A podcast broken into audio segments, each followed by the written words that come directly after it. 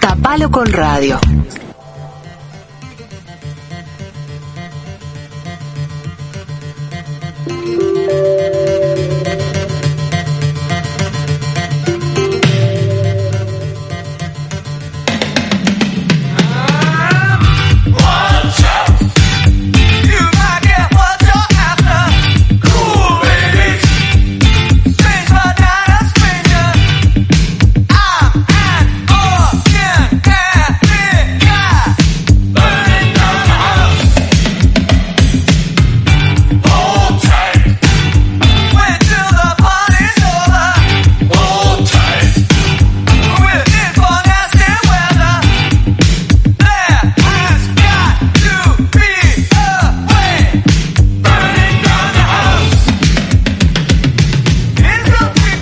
Temazo, ¿no? Canta. Talking Heads, qué Me banda. encanta, no lo escuchaba hace pila. Es Te verdad. levanta este tema, ¿eh? Es como Tengo que- ganas de hacer una buena columna ahora. Obvio, la vas a hacer, la vas a Me hacer. encanta, me encanta, me encanta. Bueno, Contanos. el dolor de muñecas, Ay, no. les hacen ruidito a veces crac, las crac. muñecas, las estoy moviendo para los que no me ven, las cámaras. Ah, no hay cámaras. Ah, Pero no, no da. te preocupes. Una, una profunda sensación de vacío existencial Todos los días. puede pasar. La alegría de una catarata de likes a una foto que subiste. El placer de levantar nuestro trasero de la silla después de estar seis horas trabajando frente a la computadora. Todo, todo a partir de que la tecnología nos hace sentir cosas en el cuerpo. Nos está haciendo sentir cosas en el cuerpo y de eso es de lo que vamos a hablar hoy en la columna de vida digital. Vamos a hablar de esto, de lo que estamos sintiendo a partir de la tecnología. Lo que estamos sintiendo en nuestros corazones, como les decía hoy, que me puse chamán, que me puse todo. El gurú. El gurú me puse. Y lo que estamos sintiendo también en nuestro cuerpo, porque el uso de estos dispositivos, no sé si a vos te pasa, Pili, eh, nos jode un poquito, ¿no? Este uso tan drástico que estamos haciendo de dispositivos. Hoy preguntaba en Twitter, porque ahora estoy con las encuestas de Twitter. Cada vez que vengo acá digo, ¿qué voy a preguntar en. Twitter? La gente responde y todo.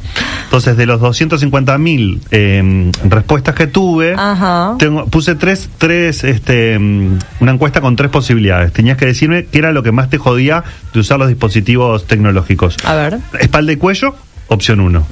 Estamos hablando, me fui por lo físico ahora. Dale. Dos, la vista, los ojos, dolor de cabeza, etcétera.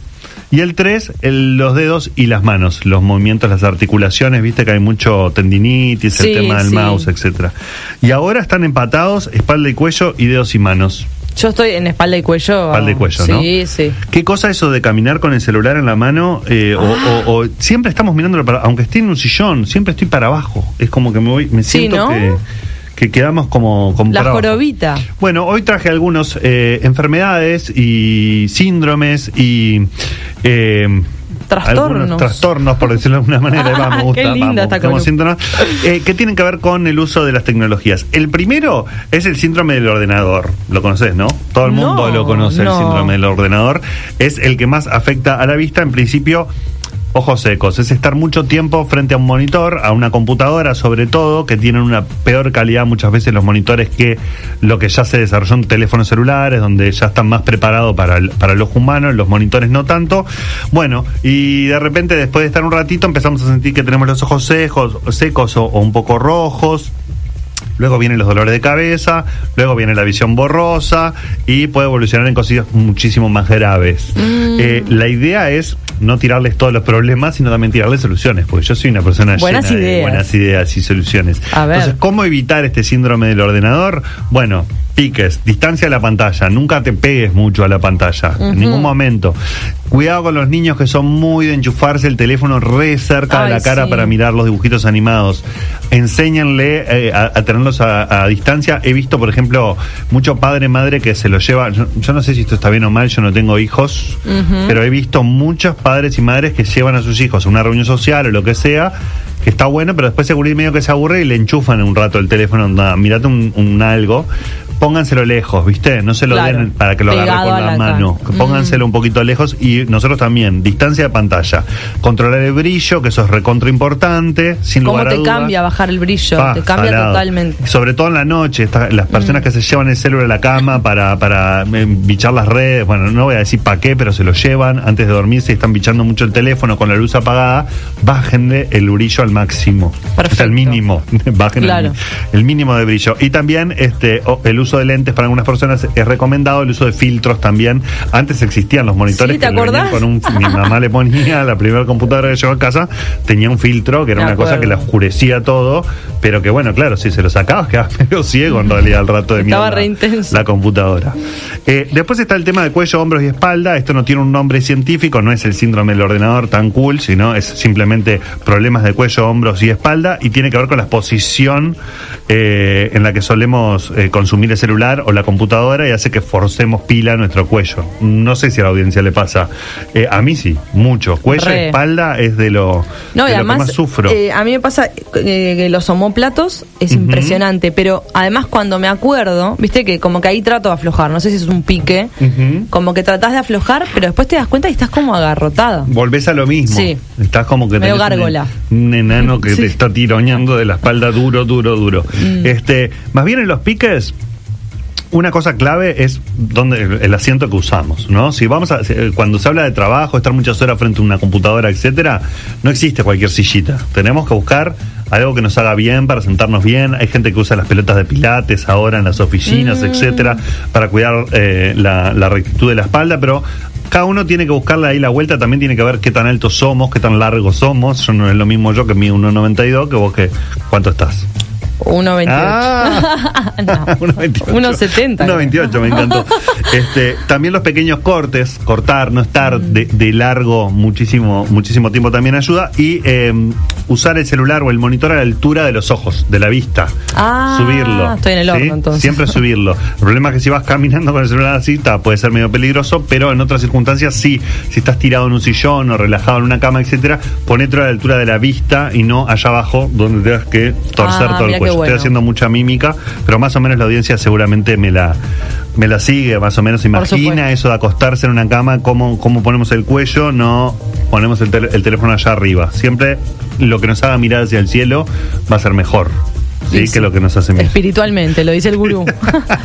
Tenga, tiene eso. ¿no? Cyborg espiritual. me Exactamente. Y después los cortes intermitentes. Si estás mucho rato por trabajo, por ejemplo, call center, en una oficina, etcétera, tenés que meter cortes cada 15, 20 minutos, una hora, 45 minutos.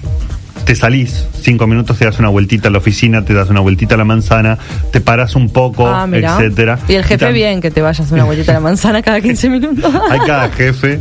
hay Una cada que me jefe. pasaron es tipo, te entrelazás los dedos, Sí. ¿no? Como así, y te los pones atrás de la nuca y tirás los, los, los codos para atrás. Y ahí como que todos los homóplatos, todo su- se abre, se abre, se abre, respirás blandito ahí, como que no sea tenso, y me dijeron como en gimnasia laboral que eso estaba bien. Bueno, ahí estaba, mira, José justo decía lo mismo. En mi trabajo antes de la pandemia iba un loco, a- un loco, dice, iba un loco. Un hacer gimnasia laboral, nos enseñaba a realizar estiramientos para apaciguar los dolores. A mí eh, una vez fueron este, de, eh, en, en un trabajo que yo tenía hacer, enseñarnos piques de gimnasia laboral, la verdad que me parecen buenos pero difíciles de aplicar a veces o me siento medio choto haciéndolos tengo que Ah, reconocerlo te da como me vergüenza. siento como me da vergüencita más con los compañeros de oficina pero hay que hacer unos ejercicios, estiramientos o por lo menos eso, despejar. Y sobre todo con la vista también, el hecho de decir, si estamos mucho en la pantalla, empezar a mi- mirás al costado un ratito, mirás al costado, pones el, el- el ojo en, en un objetivo que no sea la pantalla durante unos segundos y volvés a la pantalla, eso te va a ayudar Ah, también. mirá qué bueno ese Te va a ayudar también un montón. Perfecto. Una que es recontra común, pero que se explotó con el uso de mouse, es la tendinitis. Ah, es de- o sea, todo el mundo tuvo problemas. Sí. Todo el mundo tuvo problemas. Aparecieron estas almohadillas que son muy buenas. No sé si, si No, las conoces. no, no. Eh, unos mousepad, o sea, donde apoyas el mouse, que tienen una almohadilla misma. Entonces la, almo- el- el- la mano no te queda volando, que es lo que hace mal, sino que la apoyas sobre la almohadilla. Eso es muy bueno. También los ejercicios y los pequeños cortes también. eh, calentamiento de muñecas, de las dedos, muñecas. Etcétera. Sí. Ah, y ponerlo así como, eh, como agarrarte los dedos para atrás y estirar todo el brazo, duele un poco si lo haces, pero está bueno. Sí, duele un poquito. Pero, esto está todo. recomendado porque Sí, me por da la como licencia. No, porque- claro, porque está mucho el estiramiento trucho, el que uno hace que dice, ah, me siento mucho mejor estirando así, capaz que la estás No es recontra técnico. pifiando, que te va a doler todo al otro día. Hay Ojo, gente- mucha gente que estiramientos. es verdad. Hay que elongar bien, y hay que estirar bien. Hasta No acá fuimos todo con problemas físicos. Bien. Si es que, eh, que estamos diseñados para separar lo físico de lo espiritual. ¡Opa! ¡Ay, qué gurú! Opa, no, bueno. Ay, ay, ay. Se- eh, nos fuimos, me fui por lo físico primero, pero después vamos con lo. Esta, yo sé que vos la tenés, la padeces y es la nomofobia.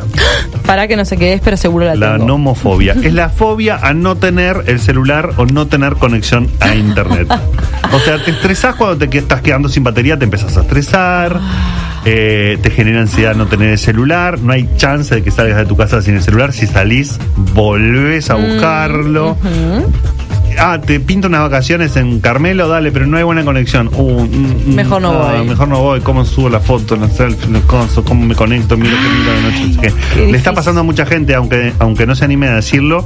Eh, tiene miedo de no Somos tener adictos, celular. digamos. Ya está. Sí, se sienten desprotegidos, es eso, es el, el miedo a no tener, eh, o sea, te sentís que puede pasar cualquier cosa y si vos no tenés el celular es una cagada, es un bajón. No lo vas a poder resolver. Exactamente. El objeto acompañante. Sí, y, y los piques para solucionar esto, no, o sea, y acá vamos a hacer lo que puedas, obviamente, pero, porque no me voy a poner en el maestro Zen que te diga deja de usar un celular, porque no, pero sí intentá por periodos cortos, por lo menos, deshacerte de él. O sea, andar, animate a ir hasta el almacén sin el celular.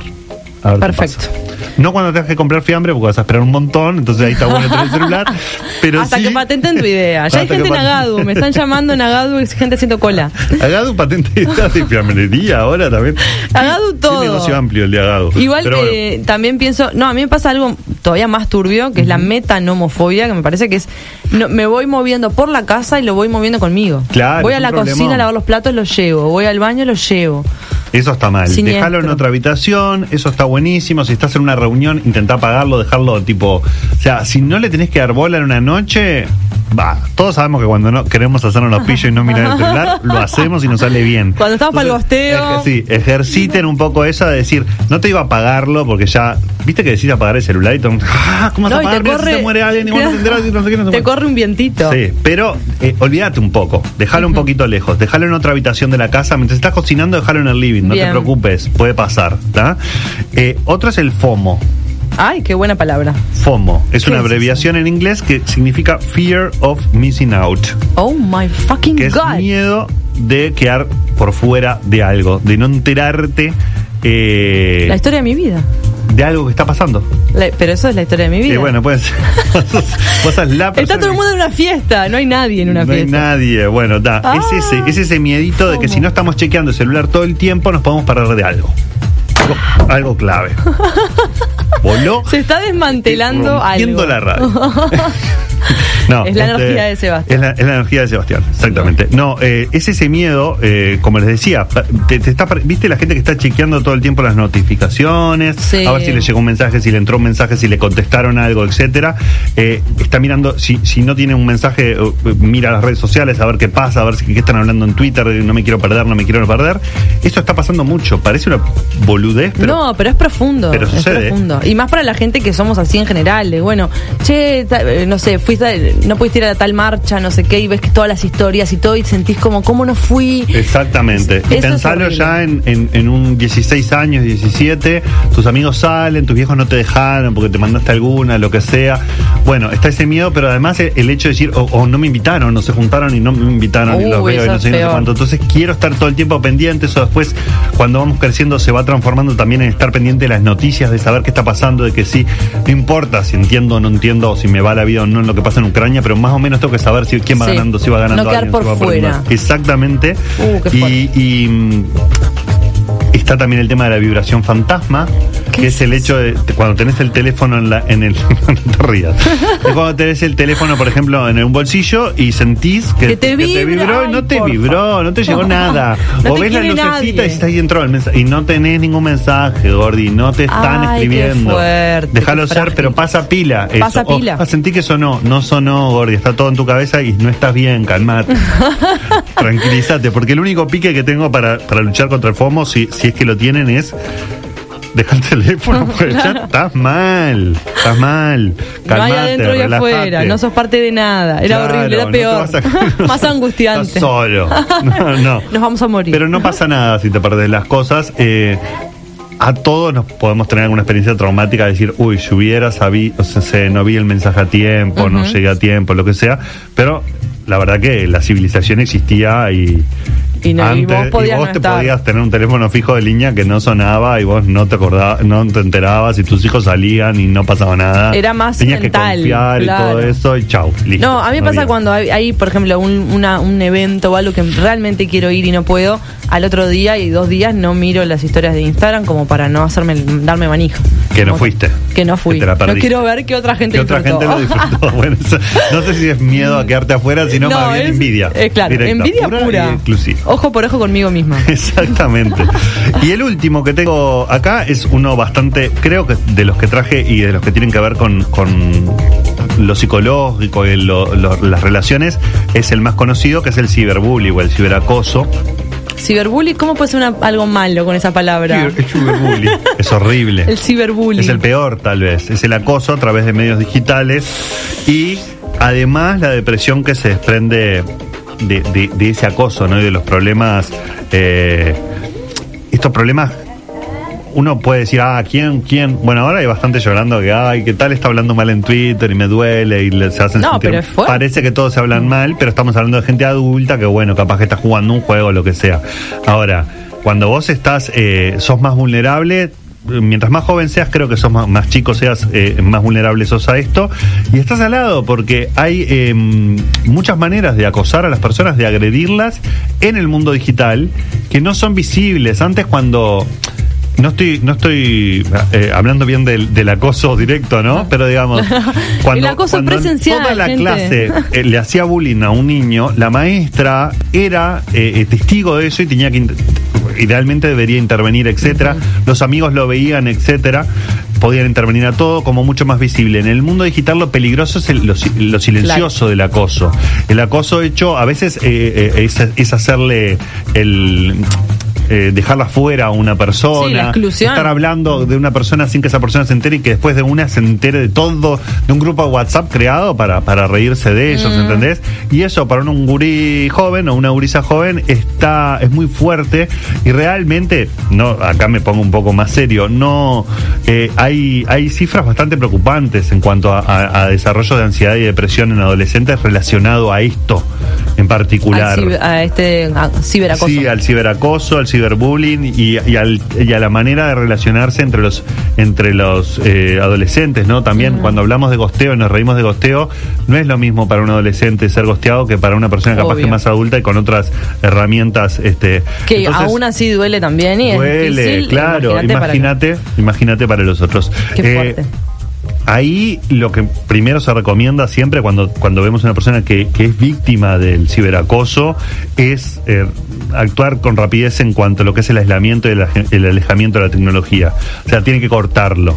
Durante, Así durante es un tiempito. radical, digamos. Sí, eh, pensemos, por ejemplo, pasó en las últimas Olimpiadas, en estas Olimpiadas que Mm. no fueron de Tokio, que, que- que eran en el 2021, pero en el 2020, bueno, que una gimnasta, me acuerdo, lo- y lo hablamos acá Sí, y todo. sí. O sea, y no podés estar leyendo los mensajes. Imagínense los jugadores de la selección que juegan, este, el, eh, jugamos contra Perú ahora, estamos jugando todo. No podés estar mirando lo que están diciendo porque te pueden llegar a decir cualquier barbaridad. eh, hay mucho anónimo, también las redes lo permiten. Hay mucho acoso desde, desde cuentas trolls, anónimos, etcétera. Y si vos lo estás viendo, te va a pegar siempre. No hay manera que vos estés psicológicamente que todo te resbale. Porque si te dicen que estás un poquito pasado de kilos, si te dice que Mm. pateaste mal una pelota, que realmente la pateaste mal, pero te lo remarcan y mil veces, estás al lado pasar Es eso. Entonces, duro. muchas veces se recurre al eh, shutdown, apagarte la tecnología, alejarte de las redes sociales y después está, obviamente, favorecer mucho el diálogo con, con las personas que te rodean, ¿no? Este, sin Las lugar a redes dudas. de, de contención, digamos. Exacto, y hay que estar muy afecto. atento, padres, madres, personas que tenemos juntos, eh, tengamos Mm. eh, cercanía con adolescentes, estar súper atentos, saber qué les pasa cuando usan la tecnología, si vienen de mejor humor o de peor humor después de usarla, poder charlar con ellos y también a- enseñarles o aprender juntos, porque en realidad los padres por lo general saben menos que los gurises, a configurar bien los filtros y la privacidad de las redes para que no nos lleguen porquerías que no queremos que nos lleguen. Sí. No es tan difícil filtrar algunas palabras, algunas cosas y que vos digas, bueno, hay gurises ahora de 17 años con miles de seguidores en Instagram, son influencers, pero también tienen 17 años y ¿Cómo necesitan que les filtren, que no los estén insultando, que no les estén llegando palabras. eso se puede filtrar, cosas. por ejemplo? Mm. Bastante se puede, sí, sí, sí, sí. Por términos se puede. También puedes filtrar que no te lleguen las fotos directamente, que, que, que puedas hacer como una especie de, de doble chequeo. Entonces, capaz que alguien te ayuda como para filtrarte lo que te llega o no. Y bueno, esos son los piques que tienen que ver un poco con el ciber. El, el ciberbullying, el ciberacoso. Le digo ciberbullying es en inglés, pero en realidad ya existe el término en español, ciberacoso.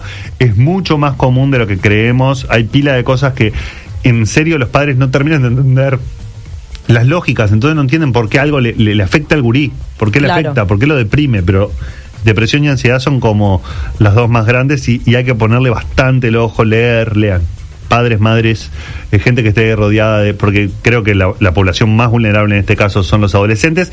Eh, también pasa con personas de, de mayor edad que entran en el mundo tarde, al mundo de las redes sociales y les cuesta un poco, tipo 60, 65, 70 años y de repente se abren una cuenta de Twitter y dicen, opa, que esto esta violencia. Esto, claro. ¿Cómo, yo puedo, cómo, cómo pueden decir estas cosas? o cómo pueden Pero ya tienen otras herramientas, me parece, para bancársela y siempre pueden tomar la decisión de decir, me desconecto y no me estoy perdiendo de nada. Un adolescente no tiene esa chance. No, y además creció con eso. O sea, nosotros estamos experimentando qué va a pasar con ellos y con ellas en, en la medida en que va ensayo y error lo que va haciendo, porque Sí. nosotros ya no lo vivimos. Es algo nuevo incluso para nosotros, pero ellos ya eh, no sabemos cómo van a devenir eh, adultos o adultas.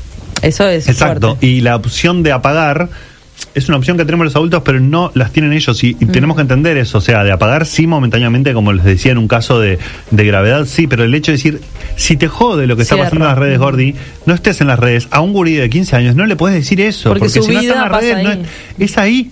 Ahí están sus amigos, ahí pasan cosas. También las pasan en la vida, en, en el, en el trato uno a uno, pero digamos, eh, no, le, no es tan fácil. Ay, no, apagar la tele y ya está. No, Eh, hay que estar. Hay que estar, Claro. hay que saber qué se está hablando, etcétera. Mm. Entonces, eh, darles herramientas para que puedan estar mejor. Hay pila de, de otros temas que tienen que ver con la falta de atención y también cómo está impactando eso en las personas, en todos, esa sensación de que tenemos el cerebro con mil pestañas abiertas todo el tiempo y esa alegoría que, que he visto mucho que la usan este, muchas personas y digo que, que simpático que la usen porque en realidad es terrible eso de decir mi cerebro tiene 40 pestañas abiertas al mismo tiempo y no sé bien dónde está sonando Tremendo. la música, cuál es la que estoy escuchando o no.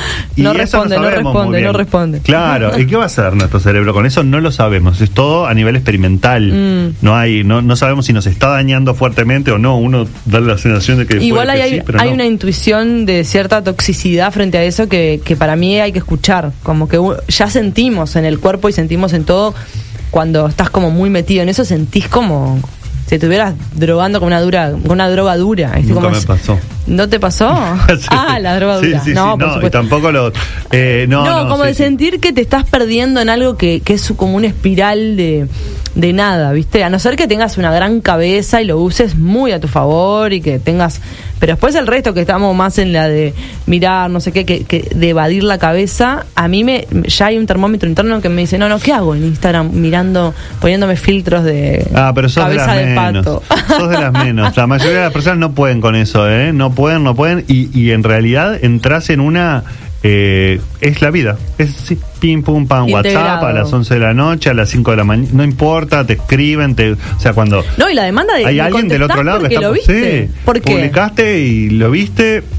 Me tenés que reaccionar Sí. rápido, tenés que tenés que estar ahí, tenés que estar viendo todo. Eso está, está bastante salado. No sé, en realidad no hay tanta evidencia como para decir nos está afectando de una manera o de la otra. Lo que sí es que es un cambio bastante radical en, en cómo cómo estamos conectados, o sea, los momentos de tranquilidad y silencio y, y- y introspección son mucho menos en, Sí. en el 2022 que en el, que en el 98, eso seguro. Sin duda. Este, más cuando tenemos siempre la posibilidad de meternos en ese celular y además que es medio adictivo, que nos llama, que está pensado, ya lo hemos hablado de esto, para ir ahí, para que nos traiga. Entonces vos tenés unos minutos libres, pum, caes Somos ahí. un producto. Y tenés un acceso y una exposición enorme a violencia, a pornografía, o sea, lo hemos hablado también acá, este que tampoco sabemos cómo se impacta en nuestro cerebro. Nunca tuvimos tanto acceso. Sí sabemos que la violencia puede impactar acá, la pornografía, pero cuando vos tenés todo, todo, todo liberado, no sabemos qué pasa si estás jugando un jueguito 10 horas. Hemos visto noticias de jugó 10 horas, y, no sé, se quedó, eh, eh, pierden la- las clases, lo que sea, o matan a la familia porque no les dejan jugar, o, o sea, pasan cosas que, Que son- locuras, claro. que vos decís, "Ta, no, no podemos decir que los videojuegos sean los culpables, andás a ver mil cosas más, pero sí el hecho de decir, tampoco sabemos que no, o sea, estamos 10 horas con, Estamos con un jueguito, estamos experimentando todo en tiempo real. No nos salen bien las cosas a los humanos, por lo general. O sea, que este experimento... humanos- este experimento, bueno. No le tengo mucha fe. Pero a cuidarse mucho la salud, en serio. Eh, eh, en general, para ir cerrando. Cuídense eh, bastante en, en lo que tiene que ver con lo físico, porque no sabemos, no hay una generación que haya llegado a vieja eh, usando el celular como nosotros lo usamos. Este, no sabemos cómo va a repercutir en nuestro físico, en nuestro a medida que vayamos en envejeciendo, articulaciones también. y él en cerebro ni que hablar, en nuestra mente tampoco y en nuestros estados de ánimo. Entonces, el autopreservarse, ¿no? El cuidarse y el estar intentando cuidar también a los que están alrededor. Hay algunos piques que les puede tirar que son muy básicos, eso de cortar, mirar la pantalla, subila, eh, eh, hacer cortes sanos, eh, buscate un buen asiento para sentarte, etcétera. Dejar el teléfono cuando vayas a, la- a hacer alguna vueltita, a sacar al perro, lo que sea. Y hay otras cosas que no tengo manera de decirles No. cómo ayudarlos, pero por lo menos racionalícenlas, digan, uh, sí. Con es un, poco de conciencia sobre eso. Y capaz que para algo sirve. Pero Yo algo que tenemos que, empezar a, ¿no? Hay que ir probando, tanteando. M24. La radio que nos mueve.